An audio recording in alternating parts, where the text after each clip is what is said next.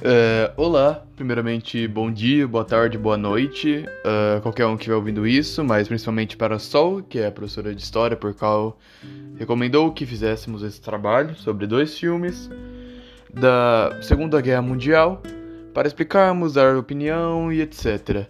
É, eu escolhi dois filmes, primeiramente, eu escolhi o Menina no Pijama Listrado, no qual eu vou estar falando primeiro, e no segundo eu escolhi Jojo Rabbit, que é um filme mais recente, mas que não deixa de ser bom. Então, começando, é, eu vou começar falando sobre o Menino do Pijama Listrado. Que é a história protagonizada por duas crianças, um menino judeu, Shmuel, preso em um campo de concentração, e o menino Bruno, filho de pai nazista, ambos possuem a mesma idade, 9 anos, e coincidentemente nasceram no mesmo dia. A narrativa começa quando o pai do Bruno, um oficial nazista, é transferido e a família deixa para trás a casa enorme onde vinha em Berlim, rumo ao campo. A família do garoto era composta por quatro integrantes: Ralph, o pai, Elsa, a mãe, Gretel, a filha mais velha, e Bruno, o filho caçula. A casa nova, menor, com três andares, ficava isolada num lugar vazio e desabitado, eh, teoricamente situado em Auschwitz, embora o nome Auschwitz jamais seja citado ao longo do filme. Bruno, sempre com o olhar ingênuo e puro sobre o que se passa, fica desapontado com a mudança e questiona a mãe uh, acerca da escolha tomada pelo pai.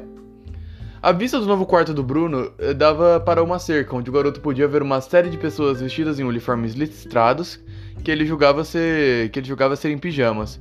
Embora a família não soubesse, a mudança de Ralph, o pai, aconteceu porque o oficial deveria assumir o comando do campo de concentração.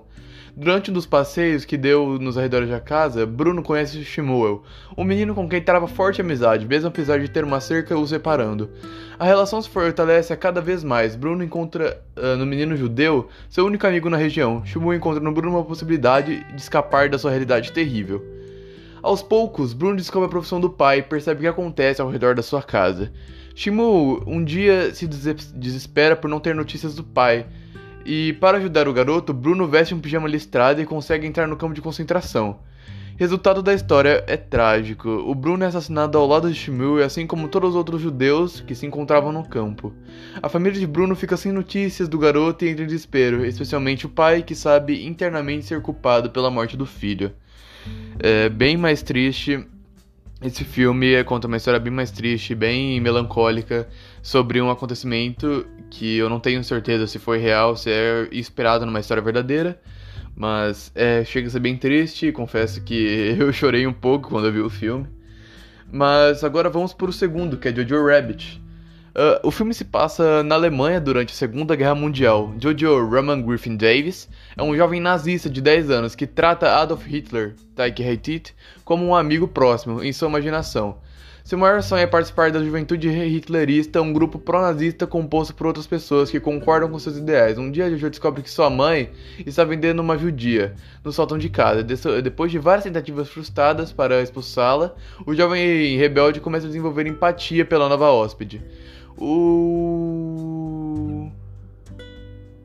O filme é dirigido, roteirizado e protagonizado por Taika Waititi, onde abre o filme com uma excelente sequência que já anuncia o tom de sua narrativa, mostrando o personagem Jojo saltitante e alegre pela cidade distribuindo panfletos sobre a juventude nazista ao som de uma versão alemã de I Wanna Hold Your Hand, dos Beatles. O cineasta também, uh, uh, o cineasta também o tempo todo seu alonga uma constante paródia explorando a mentalidade fascista, o antissemitismo, para ridicularizá-los através de situações absurdas. Em momentos, as crianças aprendem que judeus são filhotes de Satanás que sugam sangue cristão. Tudo é abordado com leveza pelo diretor, seja nas caricatas infantilizadas e atuações do elenco ou até no próprio universo criado pelo diretor, onde tudo é enxergado de forma adocicada, até mesmo um assassinato.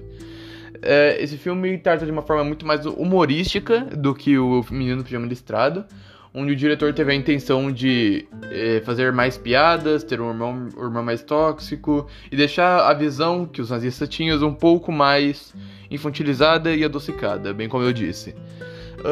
Tendo em conta ambos os filmes, podemos perceber duas formas de tratarem o mesmo assunto, uma a história triste e a outra com mais ironias e piadas, para poder fazer com que a ideologia seja facilmente vista como fútil pelo público, o que não deixa de ser uma grande verdade, porque é, isso é bem idiota em visão de qualquer ser humano sensato.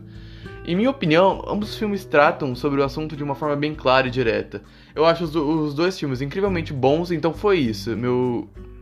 Então foi isso meu podcast sobre os dois filmes que eu escolhi. Espero que tenha gostado Sol e qualquer um que possa estar ouvindo isso. Muito obrigado, tenha um bom dia e a gente se vê em algum lugar. Ah, tchau!